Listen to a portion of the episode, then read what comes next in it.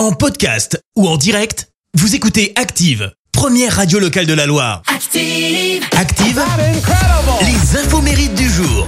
Soyez les bienvenus en ce jeudi 10 mars, nous fêtons les Viviens. Côté anniversaire, l'animateur français Jacques Esbag fête ses 56 ans ce matin. Je vais lancer le son, attendez, il arrive. On refait, on refait, on refait.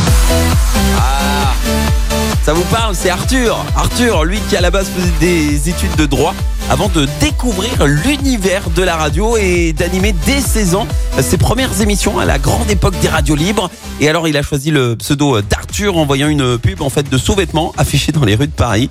Et c'est le nom d'une marque de caleçon. La firme d'ailleurs lui fera un, procès. Et en parallèle de la radio, il anime à la télé. Il se fait connaître en 94 grâce aux enfants de la télé. Il est également euh, producteur. Sa société de prod créée dans les années 90 fonctionnait d'ailleurs tellement bien qu'elle a racheté. Euh, elle a été rachetée par euh, pour créer Endemol France. Arthur devient alors le vice-président et on lui doit quelques émissions phares, notamment euh, Star Academy. hein. On peut citer aussi le Big Deal, Love St- Story, enfin bref, euh, la totale quoi. Et puis il quitte Endemol en 2007 en empochant au passage 305 millions d'euros. Et puis le chanteur français Didier Barbelivien, lui, fête ses 68 ans. À toutes les filles que j'ai aimées avant. En 90. Numéro 1 du top 50 avec ce titre à toutes les filles. C'est un auteur-compositeur précoce puisqu'il n'a que 16 ans lorsqu'il commence à écrire ses chansons. Et en 78, à 24 ans, il écrit la chanson pour le candidat français à l'Eurovision Joël Prévost.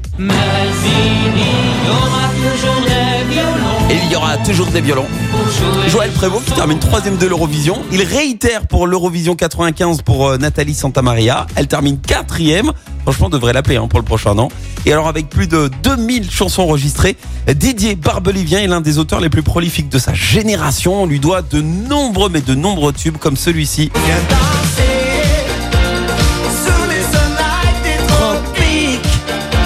Ah, C'est l'histoire de fou derrière ce tube puisque Gilbert Montagnier allait finir son disque et là il retrouve une mélodie qu'il n'avait pas euh, utilisée mais qu'il souhaitait absolument intégrer euh, à son disque.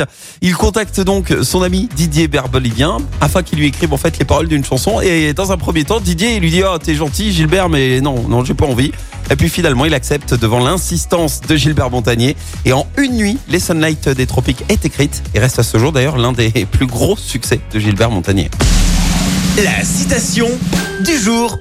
Allez, voici la citation de ce jeudi. J'ai choisi celle de l'écrivain français Boris Vian. Écoutez. C'est drôle comme les gens qui se croient instruits éprouvent le besoin de faire chier le monde.